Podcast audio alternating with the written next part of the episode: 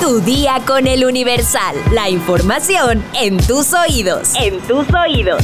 Hola, hoy es jueves 24 de agosto de 2023. Vámonos rapidito con la información. ¡Entérate! Metrópoli.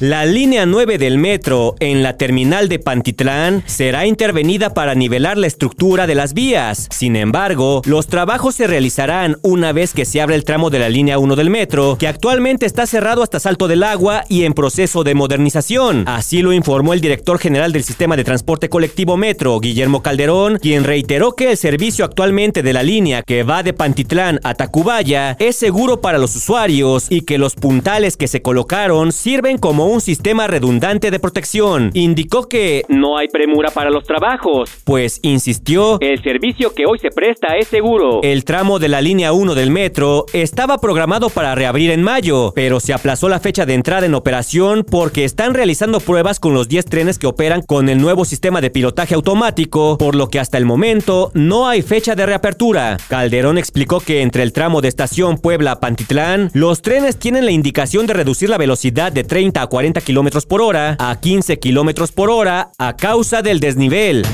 Un sujeto asesinó a su esposa y a su suegra al interior de un domicilio ubicado en la colonia Popotla, en la alcaldía Miguel Hidalgo. De acuerdo con los primeros reportes, el hombre disparó de manera directa en contra de su esposa y su suegra. A través de la frecuencia de radio, los policías recibieron el reporte de disparos en un departamento localizado en la avenida Felipe Carrillo Puerto y su esquina con Lagos Iragüen, por lo que solicitaron los servicios de emergencia y se aproximaron al sitio. Al llegar, observaron a dos mujeres y un hombre con visibles manchas hemáticas en el cuerpo. Paramédicos que arribaron al sitio realizaron la valoración y diagnosticaron a las mujeres sin signos vitales, mientras que el lesionado fue trasladado a un hospital para su atención médica especializada. La Secretaría de Seguridad Ciudadana confirmó que las dos mujeres murieron y el lesionado quedó bajo custodia policial.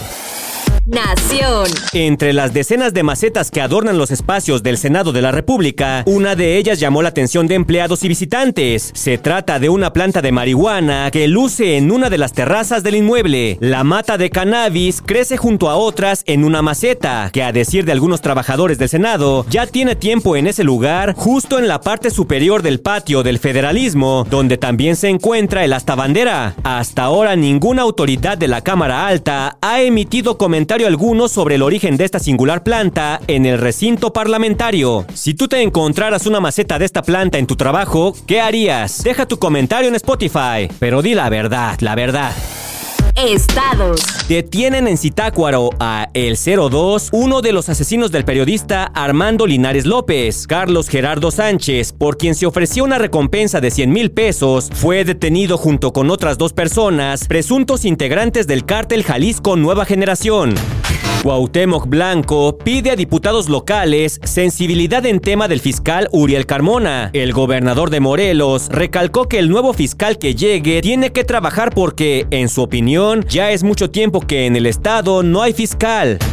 Mujer sonorense suma 13 días en huelga de hambre en demanda de tarifas justas de la Comisión Federal de Electricidad. Marisela Barbosa se encuentra en protesta desde el jueves 10 de agosto en el Parque Benito Juárez, contiguo al Palacio Municipal, donde es visitada por otros usuarios inconformes.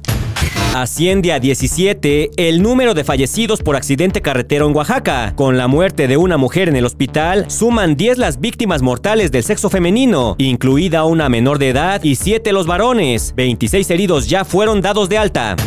Abandonan a bebé recién nacida debajo de una nopalera en Epazoyucan, Hidalgo. Los hechos se registraron en la localidad de Villa Margarita, donde vecinos detectaron una bolsa debajo de una nopalera en la cual se encontraba la bebé. Ejecutan nueva orden de aprehensión contra el exgobernador César Duarte. La nueva orden de aprehensión en contra del exmandatario de Chihuahua sería por el delito de peculado agravado, esto por el desvío de recursos públicos por 120 millones de pesos. Mundo.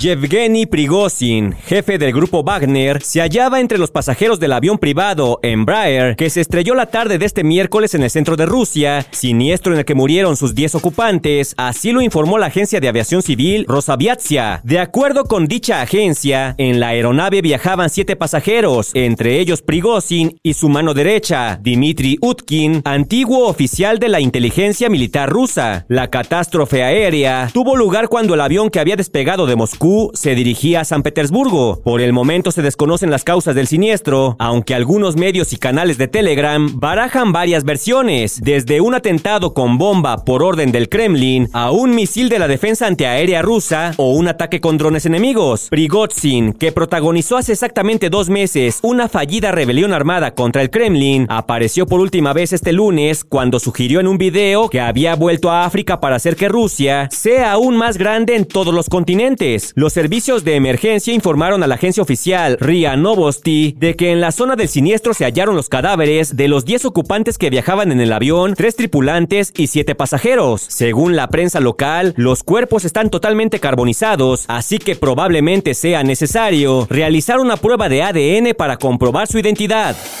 Espectáculos. A unas horas de que Ocesa confirmó que Paul McCartney visitará México el próximo 14 de noviembre en el Foro Sol de la Ciudad de México, y aunque la preventa iniciará hasta el primero de septiembre, en redes sociales ya ha comenzado a circular una lista con los precios que tendrían los boletos para poder acceder a esta presentación. De acuerdo con la información publicada en Twitter por la cuenta arroba los costos van desde los 816 pesos hasta los 13,680 dependiendo la sección y el tipo de entrada que se adquiera, aunque estos precios no son oficiales y será hasta la preventa cuando se conozcan los verdaderos. Además se dio a conocer que la preventa de la empresa de entretenimiento no será la única, sino que se llevarán a cabo otras tres preventas anteriores para los tarjetavientes de Citibanamex y para fans registrados en la página del cantante. La primera de ellas será el 29 de agosto a partir de las 9 de la mañana y podrán acceder únicamente los fans que cuenten con registro previo. La segunda se realizará el 30 de este mismo mes y estará destinada a los clientes Prestige. La tercera está programada para el 31 de agosto y esta será para clientes con tarjeta Priority. Pues si piensan entrar a la preventa de boletos, agárrense porque ya saben cómo se puso con Luis Miguel y Taylor Swift. ¡Esto